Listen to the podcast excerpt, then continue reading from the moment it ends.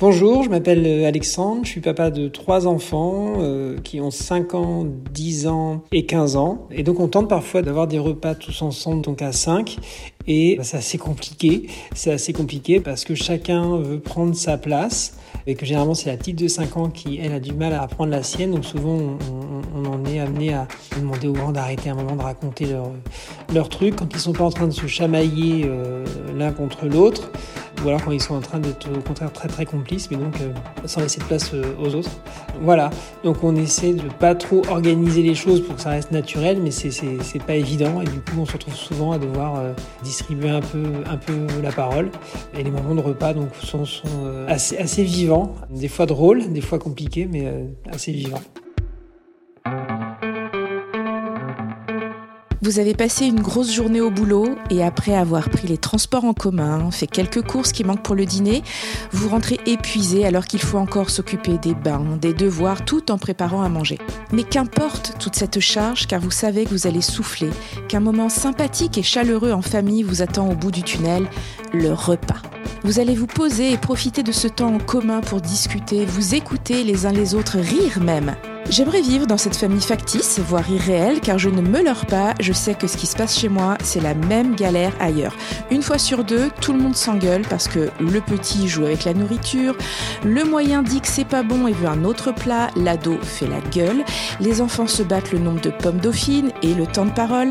Leur papa s'évertue à donner des règles qui me semblent venues d'un autre âge et moi, parce que j'en peux plus. Je suis en bout de table et la plupart du temps, je me sens spectatrice d'une scène qui a tendance à me dépasser. Je suis à court d'arguments et je rêve parfois de prendre mon assiette et d'aller la boulotter quelque part où on me foutra la paix.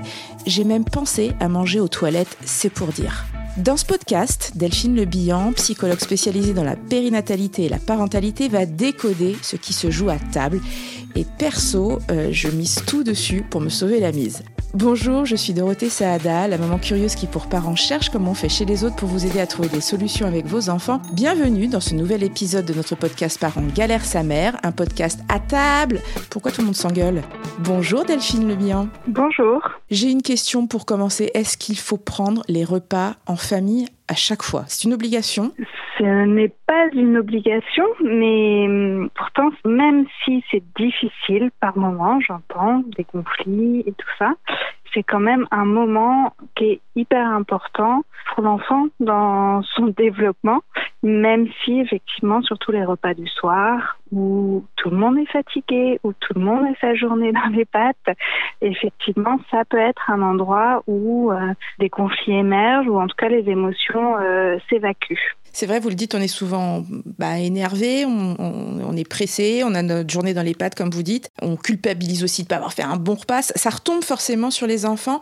Est-ce que ce serait suffisant, entre guillemets, hein, de manger avec eux que le week-end ou pas Il faut vraiment qu'on puisse quand même compter sur ce dîner pendant la semaine. Les études montrent que vraiment, oui, ça a un impact très positif. Euh, que ce soit chez les enfants ou chez les ados, même si par moment, oui, il va y avoir des conflits, etc.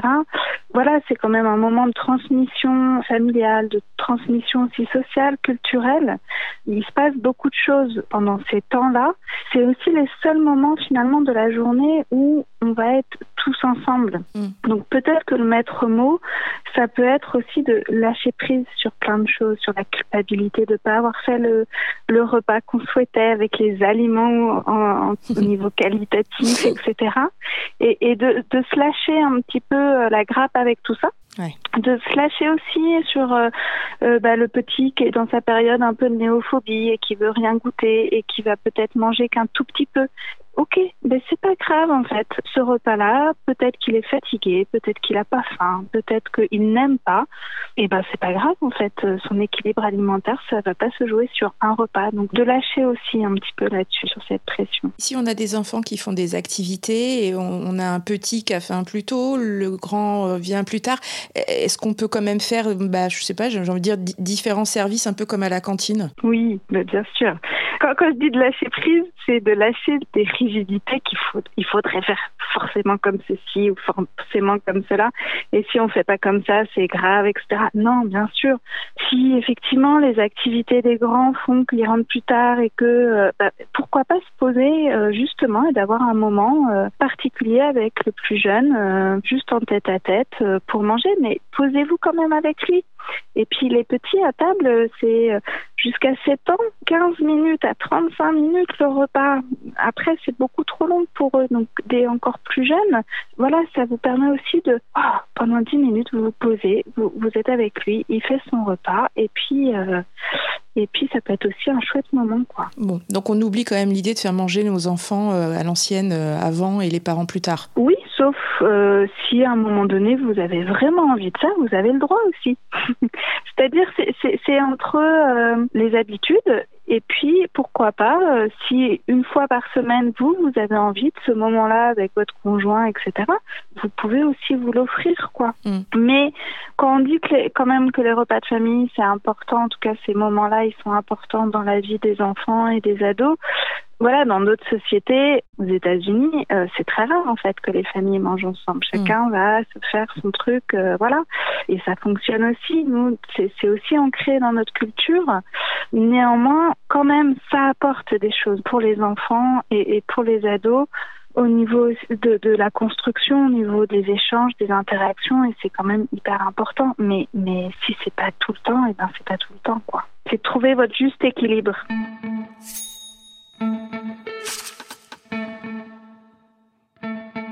Vous parliez d'habitude. E-, e-, est-ce qu'il faut euh, twister parfois, changer les habitudes pour pas que ce soit justement trop figé? Je sais pas, par exemple, euh, pas toujours avoir la même place à table ou euh, parfois on se fait un plateau repas ou ce, genre de choses. Est-ce que ça c'est important aussi ou pour, pour un enfant ou est-ce que ça peut le, je sais pas, le porter à confusion pour lui dans sa construction? Ah non, au contraire, de pouvoir faire un plateau télé en famille de temps en temps, pourquoi pas.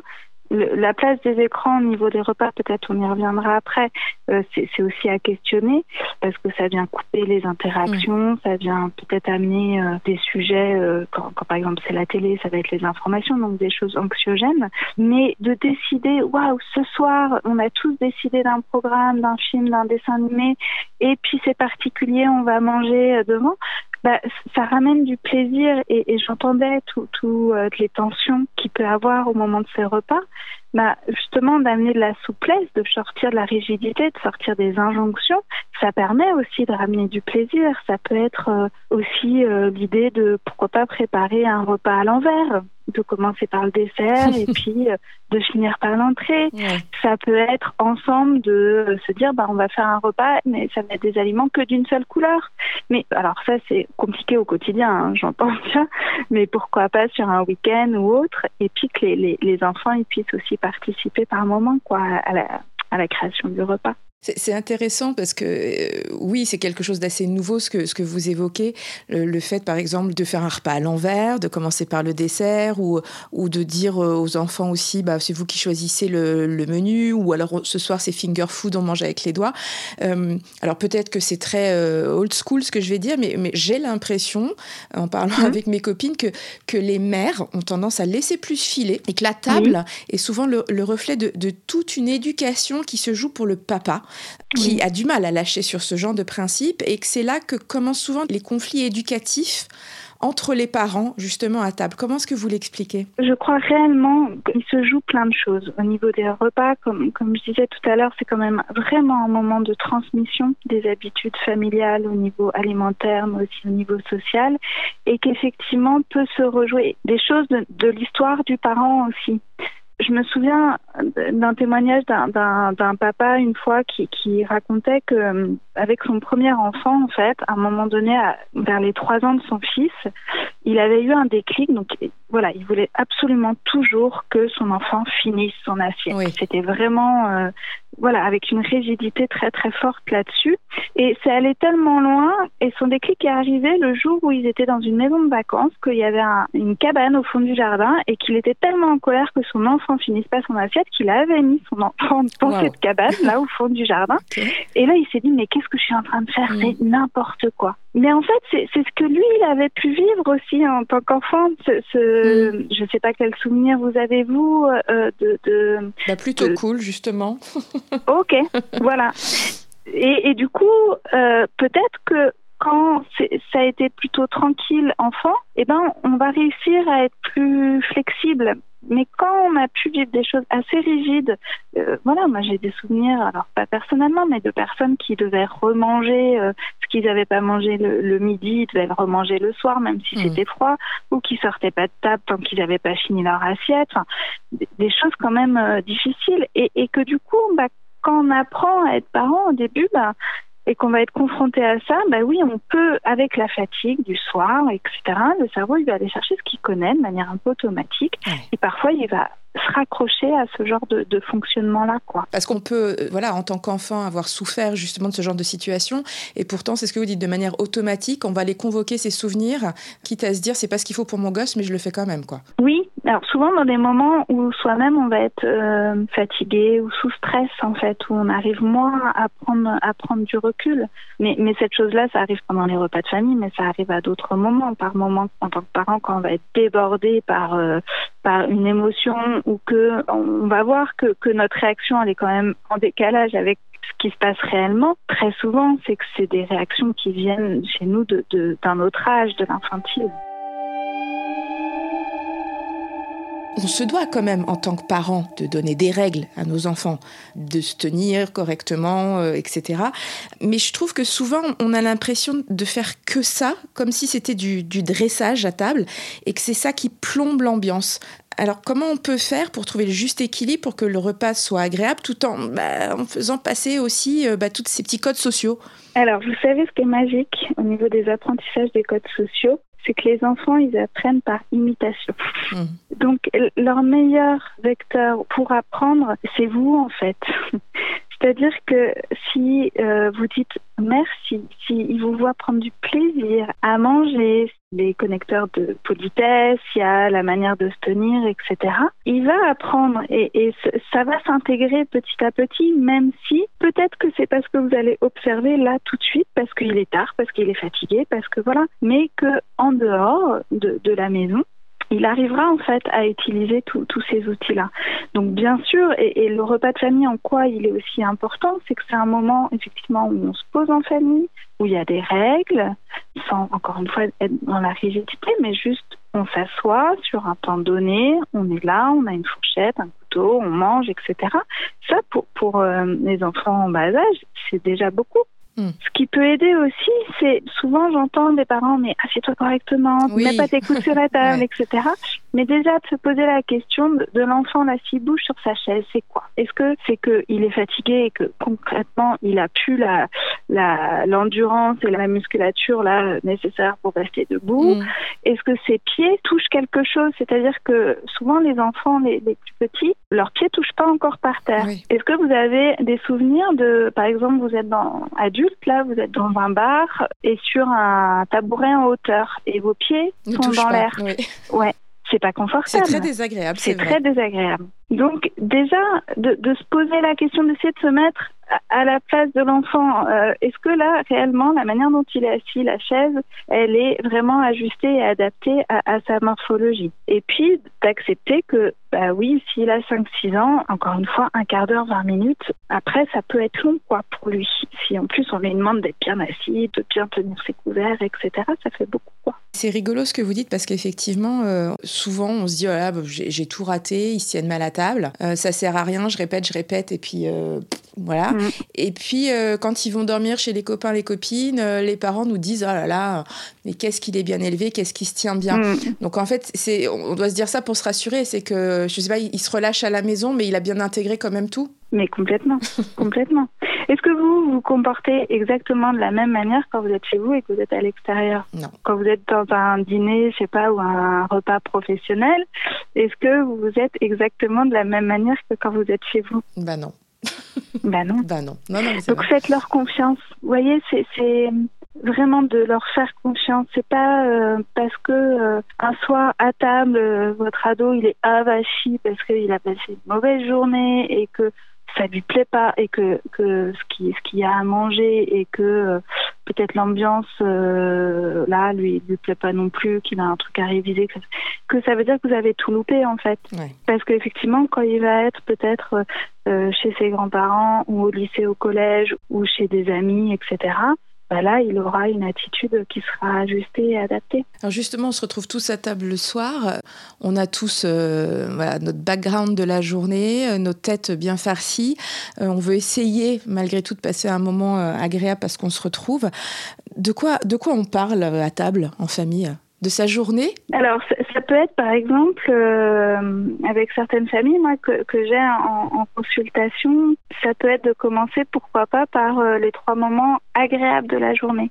Pas forcément être dans le questionnement, bah alors, comment ça mm. s'est passé pour toi à l'école euh, C'est bien passé en classe Et euh, est-ce que tu as eu le résultat pour ton évaluation Je sais pas quoi. Non, là, ça va crisper. Mais de pouvoir dire, oh, oh là là, moi aujourd'hui, alors voilà ce que les moments que j'ai vraiment aimé et apprécié. Et et du coup, ça va amener en fait quelque chose d'une envie de partager qui est pas, euh, je réponds à, des questions euh, qui peuvent être plus ou moins intrusives ou autres, mais euh, de, partir de quelque chose où vraiment on part, ouais, sur sur des idées agréables en fait, positives.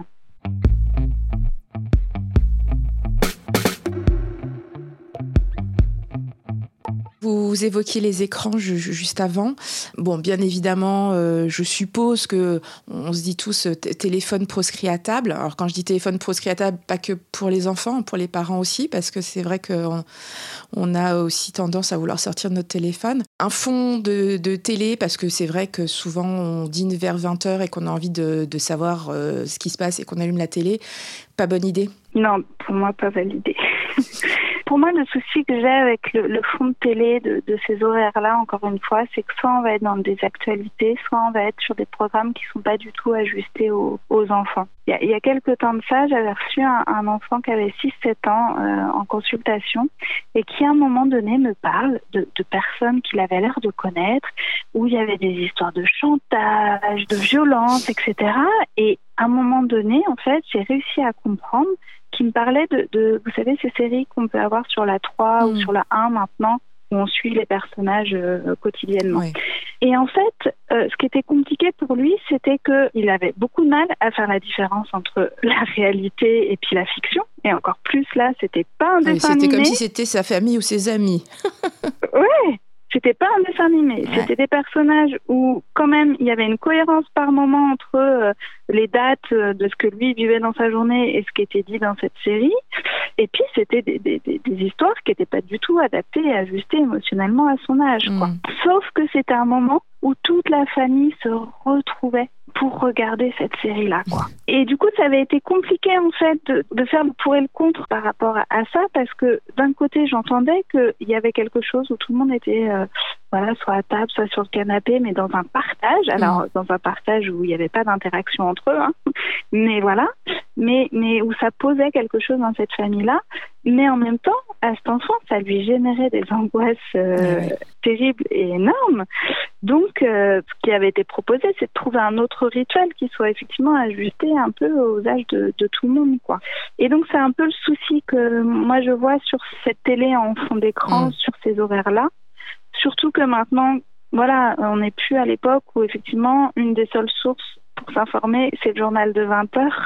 Et que, en tant qu'adulte, on peut quand même avoir ces informations-là par plein d'autres biais. Revenons à table, où le repas est aussi le, bah, le reflet des, enjeux dans la fratrie et, où la jalousie euh, s'exprime facilement. Alors, on, connaît le fameux il a, il a plus de frites que moi. Chez moi, ce qui, ce qui pose problème à table, c'est euh, il, parle plus que moi. C'est-à-dire qu'on sent que le, temps de parole est compté, que les enfants veulent attirer notre attention et, et, ça se termine en dispute entre frères.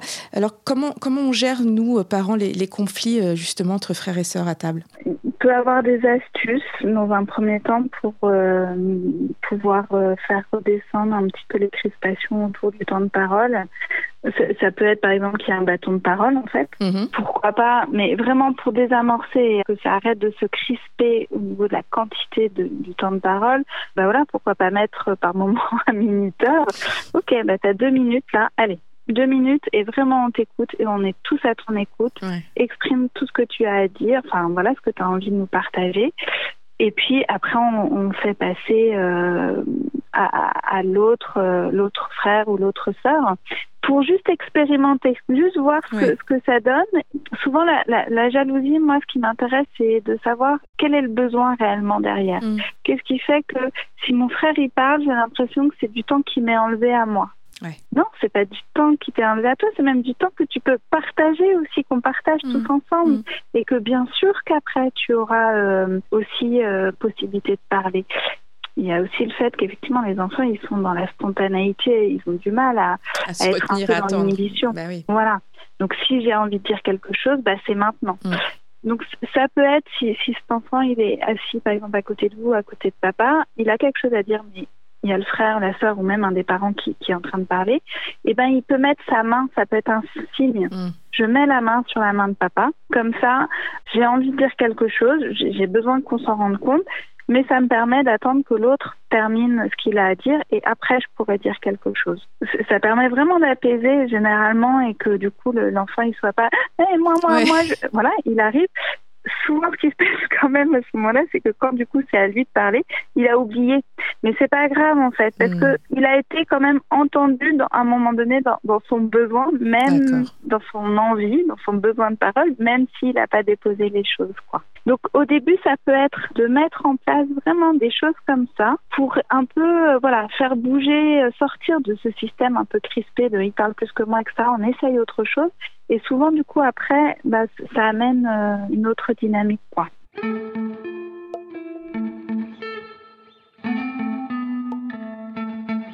Je vais essayer de, voilà, de vous donner quelques classiques des grands classiques de, prise de tête à table. On va essayer de faire un jeu. Je vous les énonce et vous essayez de, nous dire s'il y a une solution qui est possible pour nous les parents. Alors, on a un tout petit qui patouille tout le temps et qui renverse son assiette tous les jours. Qu'est-ce qu'on fait? Alors là, c'est par rapport à l'âge. Tout petit, c'est quoi? C'est deux ans, trois ans? Oui, il est dans l'apprentissage, on va dire, ouais. Alors ça peut être d'acheter ces assiettes qui se, avec les ventouses là, ouais. qui peuvent pas se renverser. il a besoin d'expérimenter la nourriture. Ce qui, est pénible après, c'est qu'il faut tout nettoyer. Donc peut-être, ça peut être de mettre un, carré de toile cirée sur, sous la chaise, comme ça c'est plus facile de nettoyer. Ah, Mais petit à petit, quand même, de lui apprendre, avec ses assiettes à compartiment ou autre, que ça serait bien que ces choses, elles restent dedans, quoi, petit à petit. Alors, il est un peu plus âgé et euh, l'âge où il veut rien manger et qui veut absolument euh, quelque chose de différent. Est-ce qu'on fait un repas différent ou euh, c'est pas grave s'il mange pas? Non, on ne fait pas de repas différent. On peut, dans le repas qui est prévu, avoir plusieurs euh, aliments, un peu de féculents, un peu de légumes, un peu de, voilà, de, et il mangera ce qu'il veut manger et ce qu'il n'aime pas du tout, ok, il ne mangera pas. Mais non, on va pas commencer à faire euh, des plats différents pour chacun. Ok. Ok. On a un enfant qui a un petit appétit, on est stressé, normal, comme tous les parents, on veut qu'il mange. Il veut manger avec un jouet ou avec un livre à table. Ok ou pas ok? Alors un livre, euh, non, parce que pour moi ça va couper encore dans les interactions, etc. Un petit jouet style fidget. Euh, pourquoi pas si ça peut l'aider à gérer un petit peu son stress lié, je sais à la nourriture ou au repas. Mais surtout, c'est lâcher prise. Il a un petit appétit, il a un petit estomac. C'est pas grave s'il mange pas de grande quantité. Plus le parent il va lâcher prise, plus les comportements des enfants vont s'apaiser. Ok. Alors, euh, on passe à un ado. Donc, euh, qui dit ado dit je fais la gueule à chaque repas, je n'ai pas envie d'être avec mes parents, je ne décroche pas un mot. Mais aussi, euh, alors donc voilà, il veut pas parler. Qu'est-ce qu'on fait quand il veut pas parler? Ou alors, souvent l'ado veut faire sa loi et parle mal aux plus petits à table en voulant faire un peu le mhm. parent. Qu'est-ce qu'on fait? S'il ne parle pas, c'est euh, de pouvoir euh, voilà l'accepter, de pouvoir euh, pas forcément forcer les choses. Ça peut être de dire, ah, ben voilà, même si tu n'as pas envie de parler, moi je suis contente quand même que tu sois là, et puis hop, on passe à autre chose. Hmm. Par contre, effectivement, s'il commence à, parler sur un ton pas correctement avec les petits, là, c'est de mettre une limite, de dire, bah non, c'est pas ok, quoi. Soit tu et, et quitte à ce qu'ils sortent de table et qu'ils partent, ça, après, ça se gère en dehors du repas, à mon sens. C'est de reprendre avec lui un autre moment. Quoi. On a un peu l'impression que parfois les, les aînés vont essuyer forcément les plâtres de nous, de nos tensions, nos crispations à table, et, se vengent, entre guillemets, sur, euh, sur les plus petits avec qui on, on est devenu un peu plus cool, sûrement? Oui, j'ai toujours cette idée de, que, que la place de l'aîné, quand même, il y, a pas mal. Euh, il y a quelque chose d'assez ingrat, c'est-à-dire que, comme vous disiez, hein, ils essuient un peu les plâtres, c'est avec eux qu'on apprend. Euh, c'est avec eux que du coup on va euh, voilà peut-être être un peu plus rigide euh, sur plein de choses et puis on va se rendre compte que finalement ça n'a pas trop de sens et qu'on va faire différemment avec les suivants. Ce qui me semble important, c'est de le valider avec eux. De leur, leur dire, ouais. Ouais, t'as raison. Avec toi, on n'a pas fait comme mm, ça. Mm. Et avec toi, on a fait des erreurs. Et j'entends qu'il y a des choses que tu trouves injustes. Et je suis d'accord. Mais voilà, c'était comme ça. Et, et, euh, d'un côté, je, voilà, je, valide ce que tu me dis, et d'un autre, bah, de, partager de la gratitude, mais c'est grâce à toi qu'on est devenus aussi ces parents-là, quoi. Mm. Ouais, c'est chouette. Ouais. L'autre situation, la situation que j'appelle la maison hôtel, c'est-à-dire euh, on a beau leur répéter qu'on veut qu'ils posent la table ou qu'ils débarrassent, euh, ben on les appelle quand même 100 fois pour mettre la table et ils arrivent toujours au dernier moment. Ou alors, quand c'est le moment de débarrasser, il y en a toujours un ou une qui, comme par hasard, a besoin d'aller aux toilettes. oui, c'est du vécu. Alors, comment, moi, ma question, c'est comment faire pour ne pas s'énerver tout en faisant passer le message? Alors, ça, peut être euh, la musique. Ouais. Je me souviens avec une, famille, on avait fait ça. Alors, c'était pas mettre la table, mais c'était le, lave-vaisselle. Et en fait, ils avaient décidé ensemble d'une musique. Mhm. Et dès que cette musique-là, elle était mise à fond dans la maison, hop, il y avait tout le monde qui débarquait. Et du coup, ils vidaient le lave-vaisselle en musique. Et du coup, ça amenait un truc un peu euh, chouette.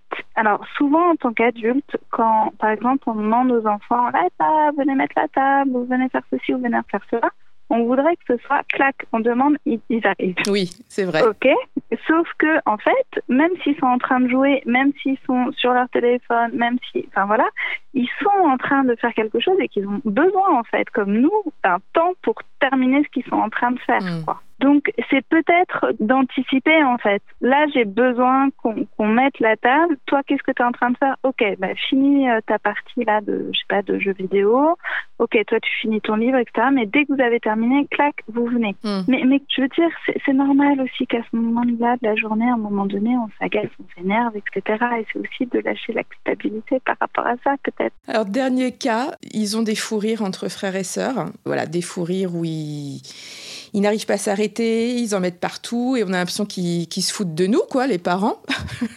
Est-ce qu'on doit les reprendre ou on les laisse se marrer? Ah et eh bien là, euh, je dirais que c'est chouette aussi quand ils se marrent entre eux et que, que là, ils sont en train de vivre quelque chose effectivement qui leur appartient. Après, effectivement, ça peut être ça peut être débordant, ça peut être euh, de, l'excitation aussi liée à la fatigue, donc ça peut devenir un peu n'importe quoi. Peut-être c'est de aussi aller rire un petit peu avec eux. Ouais. Et puis euh, et puis à un moment donné de bon allez là ça suffit, on devient un peu sérieux, on peut essayer bah, de respirer pour relâcher les choses, voilà. Euh, enlever tout ce qui va être verre d'eau, etc., histoire qu'ils ne boivent pas et qu'ils en mettent partout. Enfin, voilà. Mais d'essayer de partager un petit peu mm. cette, ah, ce moment de, de, joie, même si, voilà, peut avoir aussi une, ouais, une excitation un petit peu au bout d'un moment qui est, qui est liée à de la fatigue, liée à du stress lié aussi parfois on voit que ça monte chez papa et maman et que c'est les agace et en fait là nous on n'y arrive plus à arrêter de rire vous voyez quelque chose de cet ordre là quoi j'ai pas de baguette magique sur ce coup-là. ouais, non, mais de toute façon, euh, on n'en a pas. Hein. voilà, on a, on, a, on a balayé euh, ce moment qui, qui peut cristalliser justement beaucoup de tensions. Pour terminer, j'aurais envie de vous demander comment on fait, nous parents, parce que là, on, vient de voir qu'on doit se focaliser sur plein de choses quand même, ce qu'on doit faire, pas trop faire, un peu faire. Euh, comment est-ce que nous, on est un couple à la base, on fait dans tout ça pour essayer de passer un moment sympathique de couple aussi à table? Euh, Est-ce que c'est mission impossible ou est-ce qu'on a besoin d'un verre de vin? Ben, c'est vrai que, le, moment du repas en famille, c'est compliqué que le couple y trouve vraiment un moment à lui à ce moment-là. C'est-à-dire que si effectivement les, adultes commencent à partir dans des discussions juste euh, qui les concernent eux, forcément que chez les enfants, ça va amener un truc de oh là, on n'est pas inclus là-dedans. Euh, Mmh, et, et mmh. du coup, je vais venir, euh, je veux comprendre ce qu'il dit papa, mais pourquoi tu dis ça maman, etc. Alors que effectivement, ça les concerne pas forcément. Donc, euh, au niveau, en tout cas, des discussions du couple, je suis pas sûre qu'effectivement ce soit vraiment le moment le plus adapté pour ça. Mmh. Après, bah, ça peut être, je sais pas, euh, euh, de vous envoyer quand même des regards langoureux et, et que ça passe par autre chose, quoi, de, de pouvoir être ému par des petits moments qui vont se passer ou de pouvoir au contraire lever les yeux au ciel en disant vivement qu'il soit couché histoire qu'on puisse se retrouver un petit peu tous les deux, mais voilà, de créer, mais effectivement, c'est compliqué quand, quand tous les enfants sont là. Encore une fois, il y a quand même très peu de moments dans la journée finalement où vous vous retrouvez tous ensemble que, que vraiment à ce moment-là, il y a une grosse place qui soit faite pour le couple, euh, le, le, couple, euh, alors, couple parental si, mais le couple homme-femme, mm. ça va être plus compliqué. Donc c'est pour ça que si vous vous sentez que ouais, mais vous avez vraiment besoin d'avoir quand même une soirée, euh, au moins une soirée dans la semaine pour vous là, pour des, bah oui, rien n'est figé, rien n'est rigide et que peut-être il y a un soir où, parce que vous en avez besoin pour justement avoir votre bouffée d'air et euh, trouver les ressources pour les autres soirs, bah, vous, vous offrir cette soirée-là où vous faites manger les mm. enfants avant et vous mangez ensemble après. quoi. Et, et c'est vraiment sortir des injonctions et de, de sentir euh, ce qui a le plus de sens et ce qui peut plus vous, vous permettre de trouver un équilibre là-dedans. quoi. Bah, très bien dit. Mm. Merci beaucoup, hein, Delphine Le Bihan. Je pense qu'on va tous euh, s'y coller euh, voilà, dès ce soir mm. avec, avec tous ces, tous ces précieux, précieux conseils. Merci infiniment. Merci à vous. Retrouvez sur le site parents.fr tous nos témoignages et nos articles sur ce sujet. Vous pouvez nous écouter sur Spotify, Deezer, SoundCloud et toutes les plateformes de podcast. N'oubliez pas, notre euh, nouvel épisode de Galère sa mère, c'est tous les premiers samedis du mois. Si vous avez envie qu'on aborde un thème qui vous tient à cœur, mettez mettez-nous vite 5 étoiles et envoyez-nous vos suggestions en commentaire. Je suis Dorothée Saada, je vous ai présenté ce podcast réalisé par Nicolas Jean et co-réalisé par Catherine Acouboisiz. À très très vite pour le prochain épisode de Galère sa mère.